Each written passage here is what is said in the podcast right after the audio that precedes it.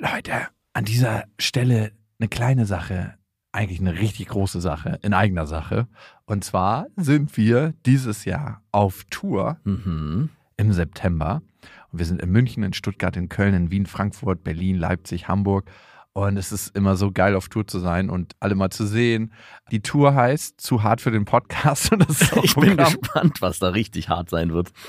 Ja, also es wird viel Interaktion geben, es wird viel zum Lachen geben und die Tour oder das, was dort passiert, entsteht gemeinsam mit euch und ich finde, das ist auch die Magie. Das heißt, bei jedem Tourstop ist es irgendwie anders und Mhm. neu für uns, neu für euch und für uns ist es auf jeden Fall immer sehr, sehr magisch. Also sichert euch jetzt schon die Karten München, Stuttgart, Köln, Wien, Frankfurt, Berlin, Leipzig, Hamburg. Ab jetzt 10% härter und Tickets gibt's ab jetzt auf bestefreundinnen.de und in den Shownotes. Eins, zwei, drei. Ich habe, ich habe lieb. Nein, hat nicht Papa lieb. Weil ich das nicht so mag.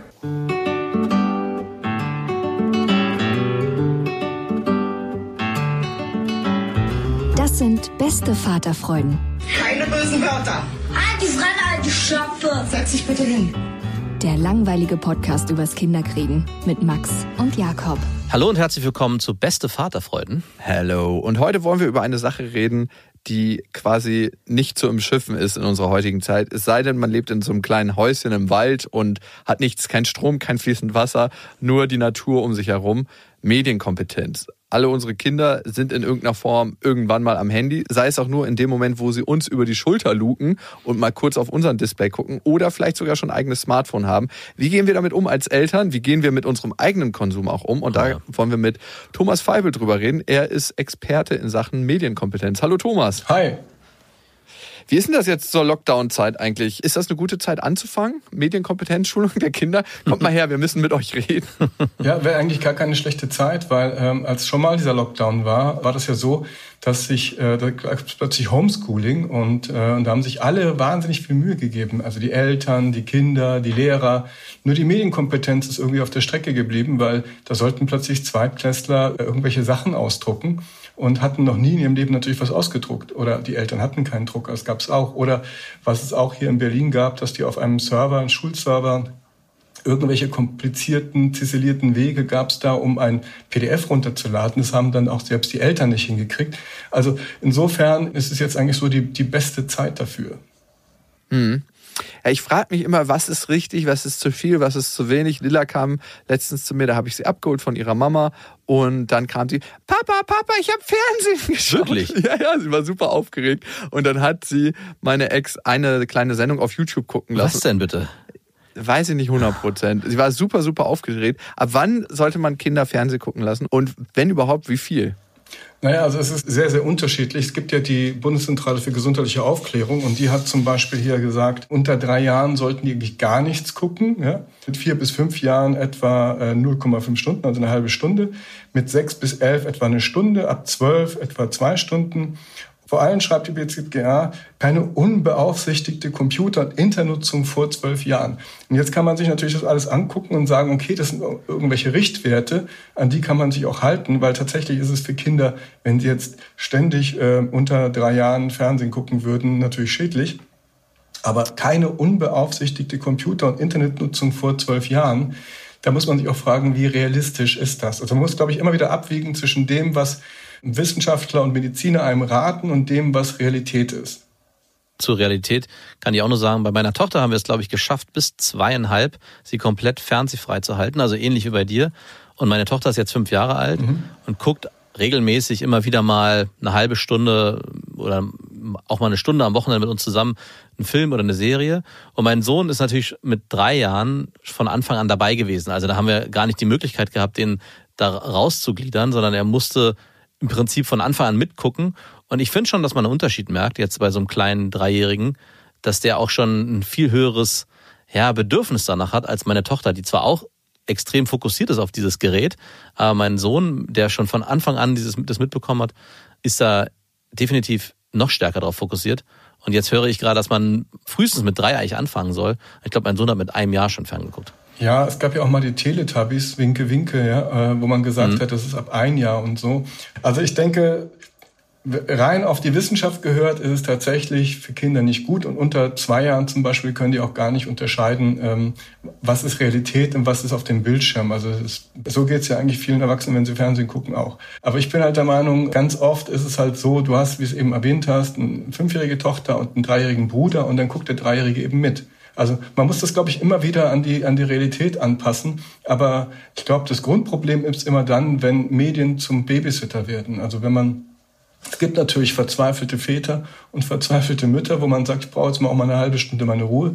Aber wenn das ja. praktisch jeden Tag ist und das dann praktisch auch so eine Art Ritual wird, ja, das kennt man ja auch so, wenn man in Urlaub fährt, dann sagen manche Eltern, du darfst während der Urlaubsfahrt einen Film gucken und das Kind wird nie wieder ins Auto steigen, ohne jedes Mal zu fragen, kann ich wieder einen Film gucken und selbst wenn man nur zu Aldi fährt. Also deswegen glaube ich, muss man, wenn man es alles in Grenzen hält, glaube ich, ist es alles okay. Aber wenn es irgendein Ritual wird, wenn es einfach zu viel Zeit in Anspruch nimmt und wenn die Kinder vor Medien geparkt sind, dann finde ich es schwierig. Was ist denn so schlecht an der Mediennutzung? Macht das irgendwas mit der Hirnentwicklung? Also Kinder kommen ja mit einem sehr unreifen Gehirn auf die Welt und ganz viele Entwicklungen müssen sie erst durchmachen. Und in dem Moment, wo sie Medien nutzen, entwickelt sich da das Gehirn anders von Kindern? Also wenn man jetzt auf Hirnforscher hört, ja, aber dann auch nur dann, wenn es wie gesagt ein Extremfall ist, ja. Da kannst du natürlich auch sagen, inwieweit beeinflusst das Bilderbuch vorlesen und, und viele andere Medien, ja. Also das, ähm, das finde ich lässt sich gar nicht so so leicht beantworten. Aber vielleicht so für den Kindergarten in dem Alter finde ich muss man ganz ganz viele Dinge lernen, die erstmal gar nichts mit Medien zu tun haben. Also man muss lernen, wie man springt, wie man rennt, wie man mit anderen Kindern klarkommt, also soziale Kompetenzen, man klettert, man rennt, was weiß ich.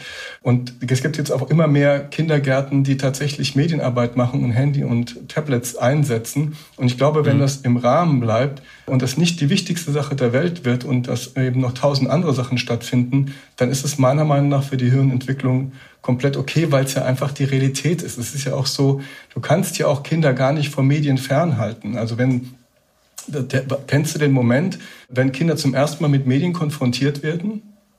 Mhm. mhm. Ja. Weil, ich hatte früher Fernsehverbot, also ich kenne das sehr gut. Äh, für mich war es immer so, dass ich mir selbst die Werbeblöcke angeguckt habe, wie paralysiert. Ja. Das war wie ein Reh, was im Scheinwerferlicht eines anfahrenden Autos stand und nicht weggucken konnte, weil es so viele bunte Bilder und so viele Geräusche waren. Okay. So war für mich früher Medienkonsum, weil ich durfte gar nichts. Okay. Ja, und ich meine, wir hatten ja bei meiner Tochter auch am Anfang wirklich versucht, das extrem zu reduzieren bis hin zu gar nicht. Also wir haben am Anfang nie Fernsehen geguckt. Und wenn man dann diesen ersten Moment dann doch mal eröffnet, weil es gibt auch, und das kann ich nicht leugnen, immer wieder mal Momente, wo ich sage, hey, das habe ich damals als Kind gesehen oder das fand ich als Kind schön und das möchte ich auch gerne meiner Tochter zeigen. Oder ich würde gern, klassisches Beispiel sind Walt Disney-Filme. Ja, es ja. gibt dann irgendwie den einen Walt Disney-Film, den man selber privat total schön fand und dieses Gefühl möchte man auch seinen Kindern mitgeben, so dass man irgendwann in diesem inneren Zwiespalt ist. Hey, ich weiß eigentlich, Fernsehen oder Film gucken ist eigentlich gar nicht so gut für mein Kind, aber auf der anderen Seite hat es auch was Positives für mich irgendwann mal gehabt. Zumindest bilde ich mir das heute ein. Und dieses positive Gefühl würde ich auch gern meinen Kindern zeigen. Und ja. dieses erste Gefühl, ja. dieses Aufflackern in den Augen, wenn sie dann sehen, was es da gibt im Fernsehen, ist wie ich weiß nicht, wie ein Drogensüchtiger aussieht, wenn er zum ersten Die Mal. Die Dopaminschleuder wird angeschmissen, auf jeden Fall. Ja, also ich kann es total nachvollziehen. Ich glaube, wenn man ähm, mit Kindern zusammen Filme guckt und darauf achtet, dass es eben die Kinder nicht überfordert, ja. Also Bambis genau. Mutter stirbt, kann unter fünf Jahren schon, also kann auch, glaube ich, mit zehn einen immer noch mitnehmen. Aber meine Frage war, wann werden Kinder zum ersten Mal mit Medien konfrontiert? Und das ist eigentlich bei der Geburt, weil vielleicht war das bei euch anders, aber in der Regel hat man ein Fotoparat oder ein Smartphone und macht erstmal ein Foto von dem Kind. Mhm. Dann fotografiert ja. man das die ganze Zeit, während es wächst und was ist und das ist lustig und das ist nett und das schickt man das ganz vielen Leuten. Und später wundert man sich dann, wenn dieselben Kinder, die dann 10, 12 sind, anfangen, Selfies zu machen. Warum machen die denn dauernd Selfies? Also insofern hat die, das, was du am Anfang selbst machst als Vorbildfunktion, plötzlich dann übergegriffen auf das Kind. Das macht es eben dann auch so. Stimmt, Thomas, was du sagst, ist vollkommen richtig. Ich erinnere mich daran, dass ich am Anfang Lilla mal gefilmt habe, weil ich ähm, das so dokumentiere für mich, wie sie aufwächst, ähm, in Teilen, ne? nicht jetzt jeden Schritt und so, also den ersten Schritt schon. und das auch, da ist überall ist eigentlich bei den wichtigen Entwicklungsschritten ja. mittlerweile die Kamera dabei. Ja. Und jetzt mittlerweile ist sie fast drei Jahre und sagt immer, Papa, mach mal ein Video und ich möchte das Video sehen, mhm. weil sich das so schon eingebürgert hat. Klar, sie sieht sich selber auf der Kamera, sie ist schon ein kleines Instagram-Baby ja. quasi und ich reagiere darauf ja auch positiv, das heißt, dadurch wird es nochmal verstärkt. Wir erziehen unsere Instagram-Kids gerade. Ja.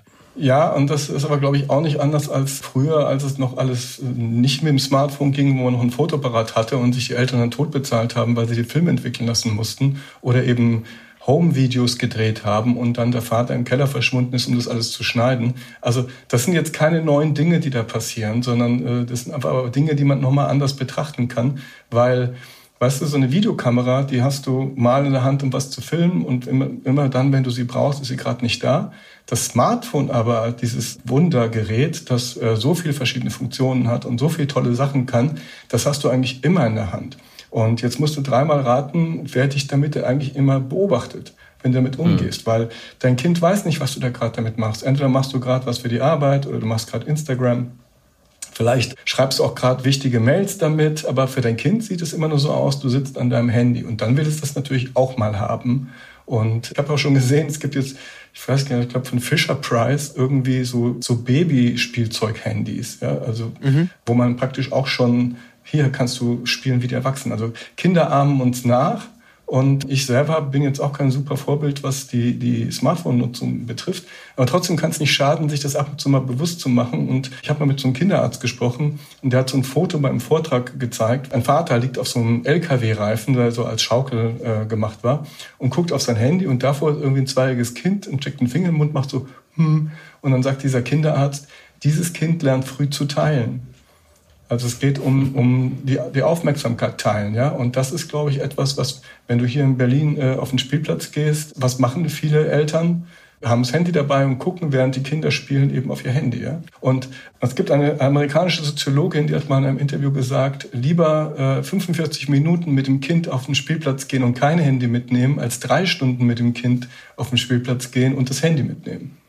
Ja gewagte These. Aber ich sehe es tatsächlich ziemlich häufig. Ich versuche immer die Wochenenden handyfrei zu gestalten. Es gelingt mir mal mehr, mal weniger. Aber tatsächlich einfach auch das Handy gar nicht mitnehmen zu bestimmten Sachen. Dann kommt man nicht in die Verlegenheit, weil das ist ja so ein unterbewusster Prozess, mhm. dass wir immer wieder, immer wieder auf unser Handy gucken und denken, es passiert irgendwas Wichtiges. Jedes Mal ein kleiner Dopaminausstoß, als ob wir so ein kleines Schokoladenstück in den Mund kriegen. Muss man einfach sagen. Also gehirnphysiologisch funktioniert das ziemlich ähnlich.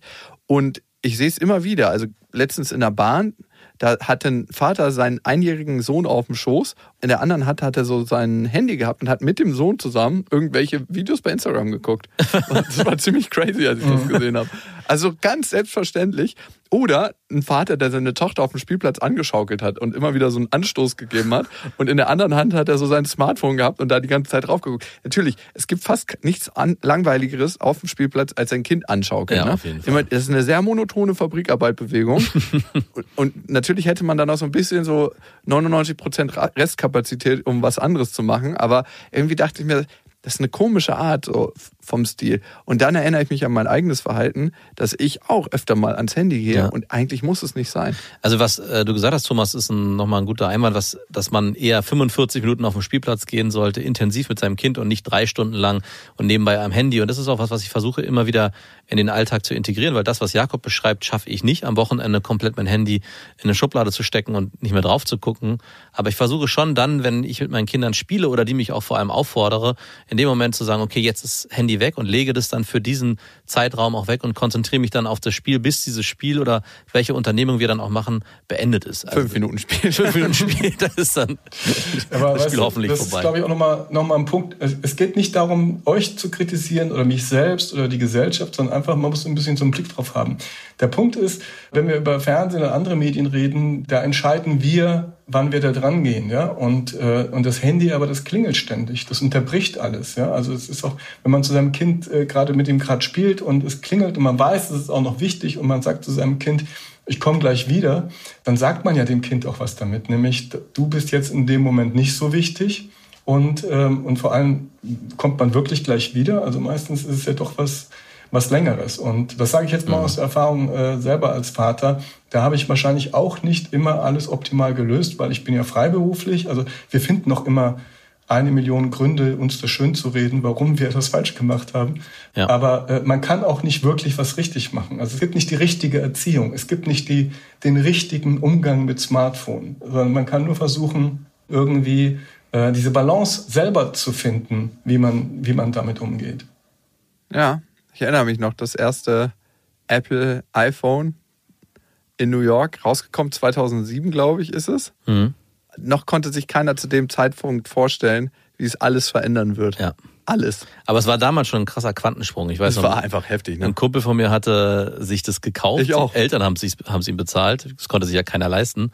Es war, ich weiß gar nicht mehr, was es gekostet hat. Ich glaube 700 Dollar. Ich weiß es nicht. Doch, doch. Und wir alle sind noch mit diesen billigen Klapp-Handys rumgerannt und dann gab es dieses eine Smartphone, wo man drauf wischen konnte, eigentlich Fernsehen gucken konnte, wenn man wollte, unterwegs. Das Internet Spiele war ultra langsam. Und das Inter aber egal, es war einfach wie eine, eine, eine Zeitreise in die Zukunft. Und Ja, ich, ich heute hatte ist, vorher ein Treo, das war so das Palm-Vorbild, glaube ich, auch fürs iPhone so ein bisschen, wo man sagen Ja. kann, das war echt super, wenn es funktioniert hätte. Also weil einfach das Internet war so, da, da musstest du eigentlich noch Pedale dazu verkaufen, damit du irgendwie schneller bist. Mein kleiner Bruder ist jetzt 14 und mein Vater weigert sich noch, ihm ein Smartphone zu kaufen. Alle anderen Kids in der Klasse haben natürlich ein Smartphone. in welcher Klasse ist man, wenn man 14 ist? Warte mal, er ist in der achten. Achten. Hm. Ja. Und alle anderen Kinder haben ein Smartphone und sind damit unterwegs.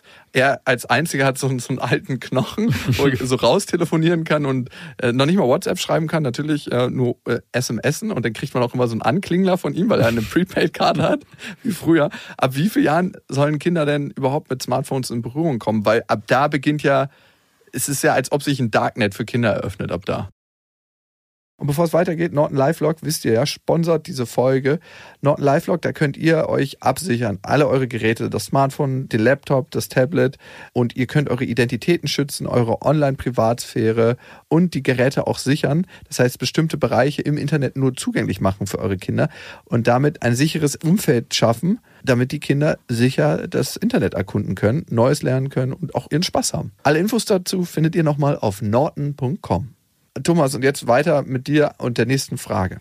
Ja, also es ist so eine Gretchenfrage, wo äh, viele Experten sagen, so ab zehn Jahren beim Übergang zur nächsten Schule, außer in Berlin, wo es natürlich noch später losgeht, ist das, was man, was man gesagt kriegt. Das Problem ist, ich finde, man kann das gar nicht so pauschal sagen, weil jedes Kind ist anders. Der eine ist total reif, der andere ist noch mit 14 vielleicht auch gar nicht in der Lage, mit sowas gut umzugehen. Also ich finde, man muss das immer an den Kindern selber festmachen. Und natürlich ist es ungewöhnlich, wenn du mit 14 ähm, kein Smartphone hast. Andererseits hat dieses Kind vielleicht, wenn es nicht drunter leidet, einfach auch mehr Zeit, weil die anderen sind ja alle addicted und kommen ja auch gar nicht davon los. Die Frage ist auch, wie kommen Kinder eigentlich an ein Smartphone, ein eigenes? Und das ist sowas, was ich so ein bisschen beobachtet habe. Das ist so ein bisschen wie, ich glaube, Loriot hätte sich auch sowas ausgedacht, so eine Szene, die so geht. Vater, Mutter, Kind sitzen am Tisch, äh, Abendbrot und essen und der Vater sagt, es gibt jetzt dieses iPhone 12 und keiner sagt was, die Mutter vor allem nicht, weil äh, sie weiß ja, worauf es hinausläuft. Und dann sagt er, ja, und ich, ich glaube, das iPhone 11 oder 10, ich glaube, das ist auch wasserdicht. Und dann sagt die Mutter, was willst du mit einem wasserdichten Handy? Willst du jetzt unter Wasser telefonieren oder was? Und sagt er, ja, und es gibt doch jetzt diese neuen Kopfhörer, die eben gar kein Kabel haben. Und dann sagt die Frau, aber die Kabel sind noch super, das ist doch der einzige, warum du die blöden Dinger überhaupt wiederfindest. Und dann sagt er, ja, aber das, die, die neuen haben einfach auch eine bessere Kamera. Und dann sagt die Frau, aber die Kamera vom iPhone 6 ist doch, das du hast, ist doch auch noch super. Und dann sagt er, und jetzt kommt der Klassiker, aber das kannst du doch dann haben.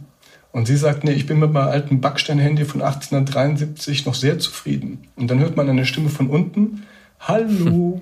Und ähm, ich glaube, das ist jetzt ein bisschen überspitzt, aber im Prinzip kommen Kinder heute gar nicht nach irgendwelchen Überlegungen oder reiflichen Gedanken, die man sich gemacht hat, ein eigenes Smartphone, sondern jemand in der Familie möchte ein neues haben und muss einen Grund finden, was mit dem Alten wird. Ja? Und Kinder sind natürlich dann sehr dankbare Abnehmer. Dann würde ich mir Ja. allerdings wünschen, dass man sagen würde, du, bevor du dein Smartphone kriegst, äh, machen wir erstmal ein paar Regeln aus. Es gibt zum Beispiel im Netz so eine Geschichte, die nennt sich äh, Mediennutzungsvertrag.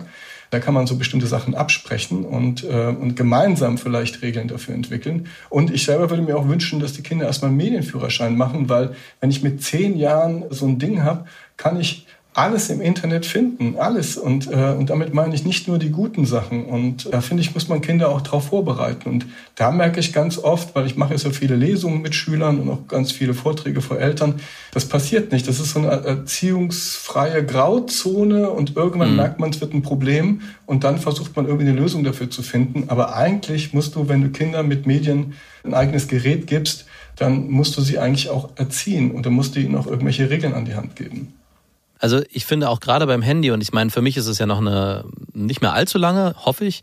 Aber irgendwann wird die Entscheidung auch anstehen bei meiner fünfjährigen Tochter und irgendwann bei meinem Sohn, aber bei meiner Tochter ist es näher dran. Ist es für mich so, dass im Gegensatz zum Fernsehen oder auch ein Tablet, was man denen zu Hause gibt, wo sie mal ein Spiel spielen können, ist ein Handy, was sie dann draußen benutzen, viel, viel, ich sag mal, gefährlicher. Also sie können viel, viel mehr damit äh, ausprobieren, sie können an Sachen geraten, die man nicht als Eltern kontrollieren kann. Zu Hause kann ich den Rahmen immer noch vorgeben, indem ich sage, nein, ihr guckt nicht das, was da im Fernsehen angezeigt wird, weil den übrigen Streaming-Plattformen, sondern sie können selbst entscheiden. Und da ist für mich ja fast schon eine, eine Angst mit verbunden, wie ich das in Zukunft halt in irgendeiner Form kontrollieren kann, weil ich aber eigentlich meine Kinder gar nicht kontrollieren will, sondern eher ihnen beibringen will, dass sie selber auf sich acht geben und dann auch in ihrem Konsum auf sich acht geben. Das ist auch ein guter Plan. Das Dumme ist nur, es sind oft Kinder und sie können das nicht ja. so gut. Ja, sie können sich auch nicht regulieren. Wenn du ein Kind äh, fragst, wie lange guckst du schon Fernsehen, kann es dir das meistens gar nicht beantworten, weil es jegliches Zeitgefühl verliert. Also die Selbstregulation funktioniert einfach im jungen Alter gar nicht und äh, in, in der Pubertät schon auch noch viel schwieriger. Also das ähm, da muss man auch fair sein. Bei Erwachsenen funktioniert das ja auch nicht. Also ich glaube, mhm. man kennt das sehr gut, dass man irgendwie sich was angeguckt hat auf irgendeinem Videoportal und äh, zwölf Videos weiter weiß man gar nicht mehr, wie viel spät es ist, in welchem Jahr man lebt, welche Tageszeit. Also da vergisst man ja alles drum. Und so sind die auch kreiert, so sind die Algorithmen kreiert, dass man einfach in so einen Strudel des Konsums kommt und möglichst viel Zeit dort verbringt. Und wenn wir als Erwachsene uns da nicht kontrollieren können, dann können das Kinder logischerweise auch nicht. Genau, und was ich bei einem Freund von mir erlebe, der seinen Kindern, ich glaube, die sind mittlerweile 15 und 14, auch kein Smartphone erlaubt. Ich glaube nicht mal telefonieren, wobei ich mir da nicht ganz sicher bin über so ein normales Handy. Und da würde ich mir auch extreme Sorgen machen, dass die Kinder ausgeschlossen werden. Also ich bin immer so im Widerspruch. Einerseits will ich, sehe ich das genauso. Ich sage, meine Tochter braucht lange, lange kein Handy. Aber irgendwann gibt's halt diesen ich sag's Gruppenzwang in der Klasse, wo halt eben Eltern, wie du es gerade beschrieben hast, ihren Kindern schon weitaus früher ein Handy geben, weil sie sagen, ja, das ist mit neun doch super, die können mit acht oder weiß ich nicht, mit neun schon eins haben. Und irgendwann muss ich für mich dann entscheiden, schließe ich meine Kinder vielleicht auch aus, aus einer gewissen Gemeinschaft, indem ich ihnen kein Handy gebe, mit denen sie sich mit ihren Freunden austauschen können. Also werden sie sozusagen zum Außenseiter. Und das finde ich eine extrem schwierige Entscheidung. Da ist es irgendwie auch schade, dass es da nichts gibt, irgendwie, dass eine Schule oder Eltern sich zusammentun und sagen, hey, wir entscheiden gemeinsam, sondern dass es das alles noch so willkürlich ist oder wahrscheinlich auch immer so willkürlich bleiben wird. Mhm. Thomas, du hast ja ein Buch geschrieben zum Medienführerschein. Was sind denn die wichtigsten Kernpunkte in diesem Führerschein, wenn man sagt, okay, ähm, ich möchte gern mit meiner Tochter, mit meinem Sohn ein gutes Nutzungsverhältnis ausmachen? Du, das sind äh, unglaublich viele verschiedene Themen. Wenn ich so einen Medienführerschein vor zehn Jahren gemacht hätte, wäre der nicht nicht halb so prallvoll, wie er jetzt mit Themen ist. Also einmal gibt es das Thema Kommunikation, wie die funktioniert. Also zum Beispiel auch, wie geht man mit sowas wie WhatsApp um? Wie ist das eigentlich, wenn man so einen Klassenchat hat? Ähm, müssen 500 Nachrichten über Nacht sein? Wie kann man sich dagegen wehren? Was passiert, wenn irgendwie ein blödes Foto von mir erscheint, was kann ich machen? Was ist bei den Games eigentlich los? Warum sind die alle kostenlos und dann sind sie doch nicht kostenlos und ich muss durch Free-to-Play mir doch vielleicht irgendwelche Sachen kaufen? Ähm, kann ich kann ich süchtig werden? Woran merke ich, ob ich süchtig bin? Also es gibt äh, unglaublich äh, viele Themen. Und ich sage dir mal ein Beispiel, warum ich denke, dass es wichtig ist, dass man früh genug mit solchen Themen anfängt. Meine jüngste Tochter hatte, als sie so 16, 17 war, einen, einen Job in einem Theater und war an der Garderobe gearbeitet. Und dann hat irgendwann, äh, weil sie ganz viele Fehler gemacht hat, gab es immer ein bisschen Ärger und dafür kann sie nichts, genetischer Code kommt halt von mir. Und dann wurde sie irgendwann von ihrer Chefin angeblökt, äh, dass sie in dieser WhatsApp-Gruppe immer so arrogant wäre. Und dann habe ich gefragt, äh, was meint ihr denn mit arrogant? Und dann habe ich mir das mal angeguckt und dann hat sie zur Chefin geschrieben, ich bin ja am Freitag dran, wann soll ich kommen? Und dann hm. dachte ich, oh ja, also nicht Hallo, liebe so und so, ich bin ja am Freitag dran, gibt es schon eine Uhrzeit, wann ich kommen kann, viele Grüße und dann der Name. Und dann habe ich mich als nächstes gefragt, die 16, 17, warum kann die das eigentlich nicht? Warum schreibt die mit ihrer Chefin mit ihren, wie mit ihren Freunden? Und äh, dann ist mir aufgefallen, ja, das ist meine Schuld.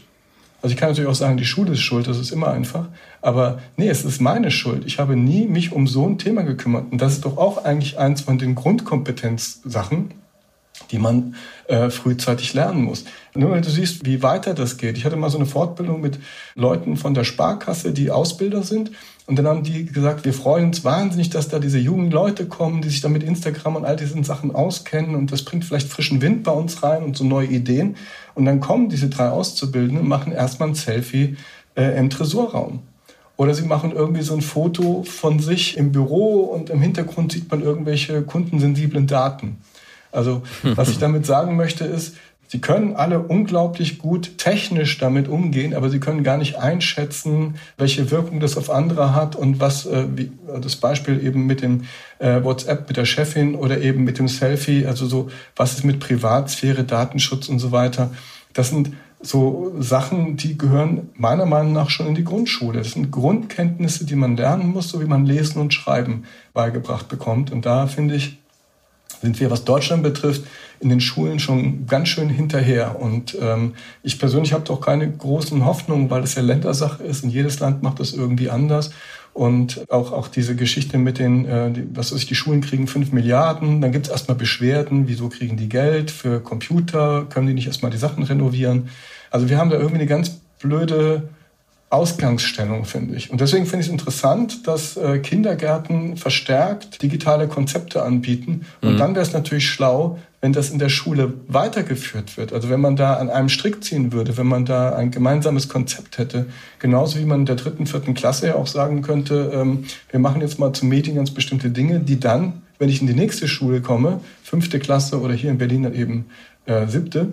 Das wird dann auch nochmal aufgegriffen. Es hat eine Handschrift, es hat einen roten Faden. Und das ist das so nach dem Motto, das würde ich mir wünschen, so wie sich vielleicht äh, Cheerleaderinnen den Weltfrieden wünschen, kriegen sie ja auch nicht. Ja, also das ist ein bisschen was, was ich vorhin schon angeschrieben habe, mit dieser Willkürlichkeit. Ich hatte, äh, habe ich auch schon ein paar Mal erwähnt, in der Jugendhilfe gearbeitet, jahrelang. Und da war es auch so, dass ich die Jugendlichen von der Schule keine Vorgaben bekommen haben, so richtig, zumindest vor fünf Jahren, wie die Handynutzung in der Schule sich gestaltet. Das fing da alles gerade erst an. Und oft war es dann so, dass die überforderten Lehrer, weil die kein Handwerkszeug an die Hand bekommen haben, uns in der Wohngruppe angerufen haben und meinten, könnt ihr nicht mal bitte dafür sorgen, dass ihr Kind das Handy in der Schule nicht im Unterricht benutzt, nicht auf dem Pausen nur Fotos macht von anderen die dann weiter rumschickt. Also diese ganze Schulung, die du gerade beschreibst, hat weder in der Schule stattgefunden und dann bei uns in der Gruppe, wir hatten die Zeit halt eben auch nicht, beziehungsweise konnten natürlich nicht Zugriff nehmen auf die Regeln in der Schule, eben auch nicht. Und da frage ich mich, habe ich mich schon länger gefragt, warum es da keine Mittel für gibt, dass die Schulen einfach einen Fahrplan für sich entwickeln können, der dann irgendwann kam, ja, durch die Lehrer, weil die Not einfach so groß war, aber nie vorgegeben von, vom Staat oder dass es halt ein Gremium gibt oder eine, eine allgemeine Entscheidung, wie mit dem Handy im Unterricht umgegangen werden soll oder in der Schule. Und da entstanden tausende von Problemen. Also äh, wir hatten bei uns ein Kind, was so stark gemobbt wurde, wie du es gerade beschrieben hast, in so einer WhatsApp-Gruppe von allen anderen, die nicht mehr zur Schule gehen wollte deswegen. Und das sind und alles nur wegen irgendwelchen banalen Nachrichten und irgendeinem blöden Foto. Das war auch nichts Dramatisches, mhm. aber für das Kind war das halt die Wirklichkeit. Alles, was im Handy stattfindet, alles, was meine Freunde machen, ist die Wirklichkeit in dem Moment.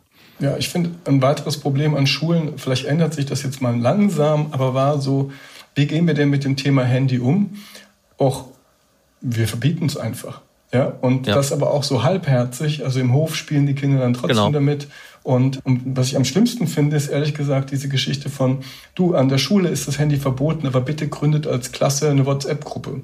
Ja. Ja, und, und auch da keine Regeln, keiner, der irgendwie äh, ihnen sagt, was geht und was geht nicht. Dann gibt es 500 Nachrichten über Nacht, dann wird jemand beleidigt, dann geht man in die Schule und sagt zum Lehrer, das Handy muss verboten werden. Der Lehrer sagt, wieso ist doch schon verboten? Dann sagen die Eltern, es muss noch verbötener werden. Ja? Da fehlt mir einfach äh, was Konzeptionelles und es gibt auch andere Schulen, andere Beispiele, die ich viel besser finde, wo der Schuldirektor mir mal, ein Schuldirektor mir mal erzählt hat, sie machen das so, Handy im Unterricht erlaubt, wenn es der Lehrer erlaubt, um was zu dokumentieren, um etwas nachzuschlagen, aber in den Pausen muss es eben eingesteckt und äh, weggepackt werden. Und ich glaube, das ist ein viel, viel besserer Umgang, weil wir in dem Moment, wo wir es alleine laufen lassen, die Kinder immer nur lernen, dass es ein Konsummedium ist. Also ich kann Spotify hören, ich kann bei Netflix was gucken, ich kann Fortnite spielen. Aber sie lernen nicht, dass es ja auch eigentlich auch ein super Werkzeug ist, mit dem man ganz viele tolle Sachen mhm. machen kann. Und das ist, finde ich, schon die Aufgabe, die auch die Schule hat, die auch die Eltern haben. Und mein, mhm. mein Vorschlag wäre, weil viele Schulen ja auch nicht so top ausgestattet sind, Warum spricht man nicht mal mit der örtlichen Bibliothek? Also es wissen ganz wenig Leute, aber eigentlich sind Bibliotheken heute die, die ganz vorne sind, was, äh, was Medien betrifft. Also die haben, ich weiß nicht, wann ihr das letzte Mal in der Bibliothek wart, aber die haben 3D-Drucker. Äh, ich kenne ich kenn Bibliotheken, die verleihen E-Gitarren oder Küchenmaschinen. Es gibt WLAN. Aber das Beste ist eigentlich daran, es gibt die Technik, es gibt den Ort und es gibt dort die Leute, die sich damit auskennen. Also es ist praktisch eine Entlastung sowohl für die Eltern als auch für die Schule. Und wenn man sich da zu dritt mal zusammensetzen würde, Elternschaft, Lehrerschaft und Bibliothek, käme man bestimmt auf den grünen Zweig was ich mich frage, wenn wir unseren Kindern das alles beibringen sollen, dann müssen wir es selber ja auch können. Ne? Und ich kann für mich selber sagen, dass ich mir ähm, meine Push-Nachrichten abgestellt habe auf dem Handy, mhm. dass ich äh, mir Limits eingestellt habe bei den sozialen Diensten, bei Insta, bei WhatsApp etc., dass es zeitliche Limits sind. Und wenn die dann erreicht sind, dann drücke ich immer noch eine Minute mehr, 15 Minuten mehr. und auch da muss ich mich regulieren. Was macht denn eigentlich so süchtig dabei? Also was ist es? Also klar, Dopamin wird ausgestoßen, aber wie funktioniert das, dass wir selber als Erwachsene, und ich glaube, ich bin da nicht der Einzige, Nein. so abgeht auf mhm. Handys? Also ich glaube, bei vielen Leuten ist es einfach so, als Erwachsener kennt man das auch, außer bei euch natürlich und bei mir es ist auch schwer, sich selber auszuhalten. So geht es Kindern eigentlich auch. Also ich meine, aus dem Grund guckt man ja auch Fernsehen. Es gibt ja auch niemand, der sagt, er guckt Fernsehen, um sich weiterzubilden, sondern wenn man einfach mal eine Pause auch, auch von seinem, seinem Ich braucht. Und dann hat mir mal ein, ein Hirnforscher erklärt, dass früher in der Steinzeit hat man immer so darauf gewartet, dass irgendwie eine Gefahr kommt, ja. Und heute ist es halt so, wenn man, äh, was ich eine WhatsApp-Nachricht bekommt, dann äh, macht halt Pling und dieses Pling, das prägt sich halt bei einem ein, als das Gehirn merkt sich das, ja. Und du denkst, und das kommt eben auch äh, von diesem Hirnforscher, du bist in einer Zeit und denkst, alles ist gut und mir geht's gut, aber das könnte ja noch etwas kommen, was noch besser ist. Und wenn jetzt dieses Pling kommt, könnte es ja sein, dass jetzt etwas kommt, was noch besser ist. Und mhm. dagegen äh, hilft eigentlich nur, sich das Ganze bewusst zu machen. Du sagst, du hast keine, äh, du hast keine Push-Benachrichtigungen drauf.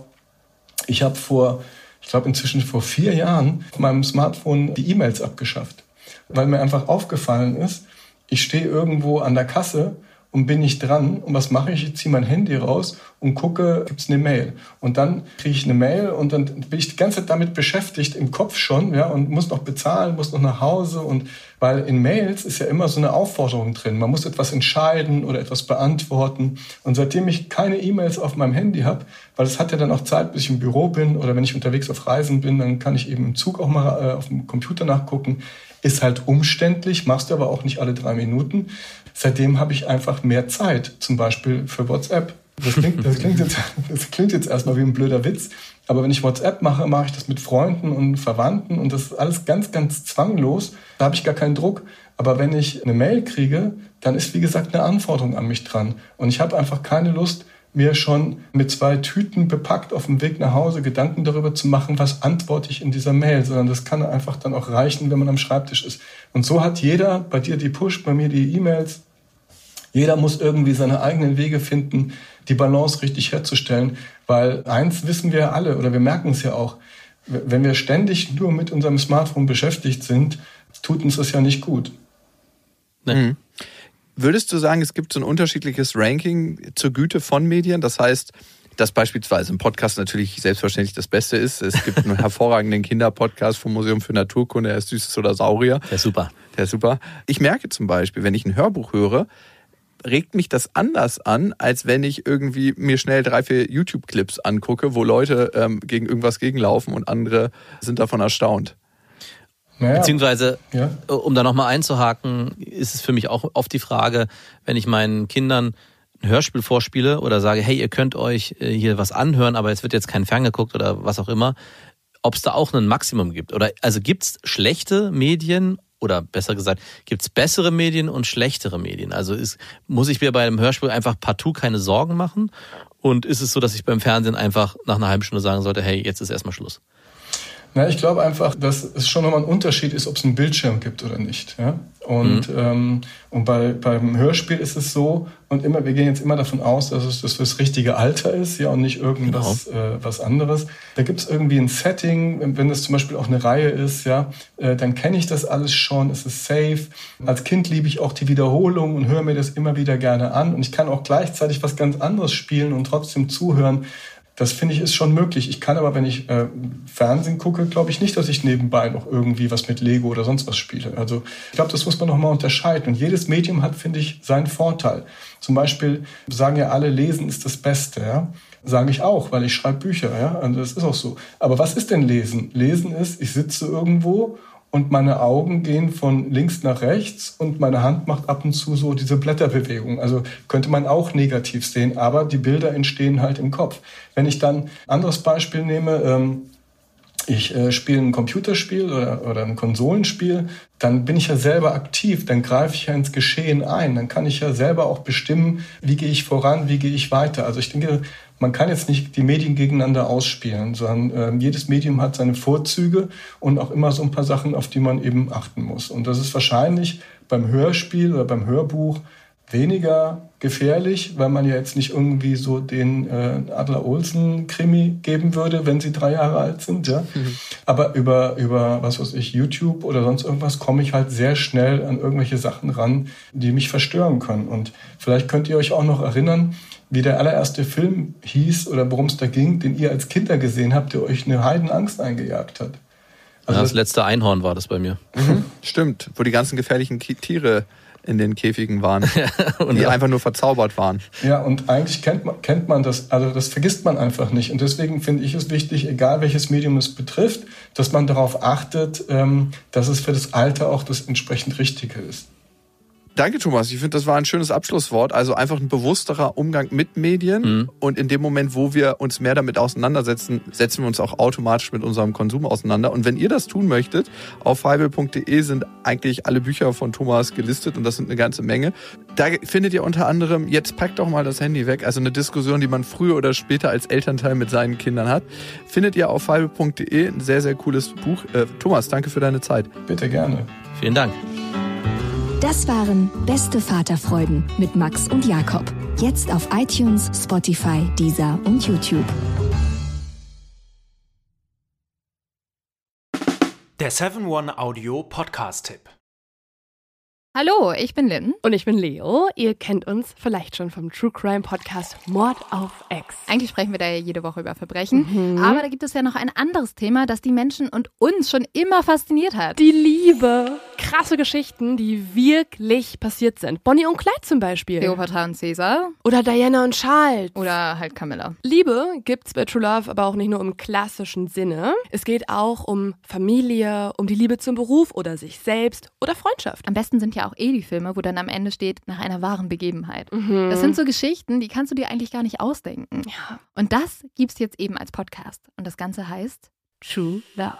Ja, der Name sagt es eigentlich schon. Aus True Crime wird True Love. Krasse Geschichten, Plot-Twist und verrückte Protagonisten. Es ist also in anderen Worten ein Podcast für alle, die True Crime hassen, aber auch für alle, die True Crime lieben. Macht euch bereit für ein neues Podcast-Genre, True Love. Oh, ich kann es gar nicht abwarten, euch die Geschichte zu erzählen von zum Beispiel dem Jungen, der nach seiner Mutter gesucht hat. Jahrelang, auch wenn ich wahrscheinlich dabei heulen werde. Oder die Geschichte von Sissy. Also der Film ist nichts dagegen. Ab dem 20. Oktober, überall, wo es Podcasts gibt, True Love. Echte Geschichten, wahre Liebe. Voller Werbespruch, oder? Ja, aber es ist ja auch schön. Der Podcast macht ja glücklich. Ja, deswegen jetzt am besten direkt abonnieren.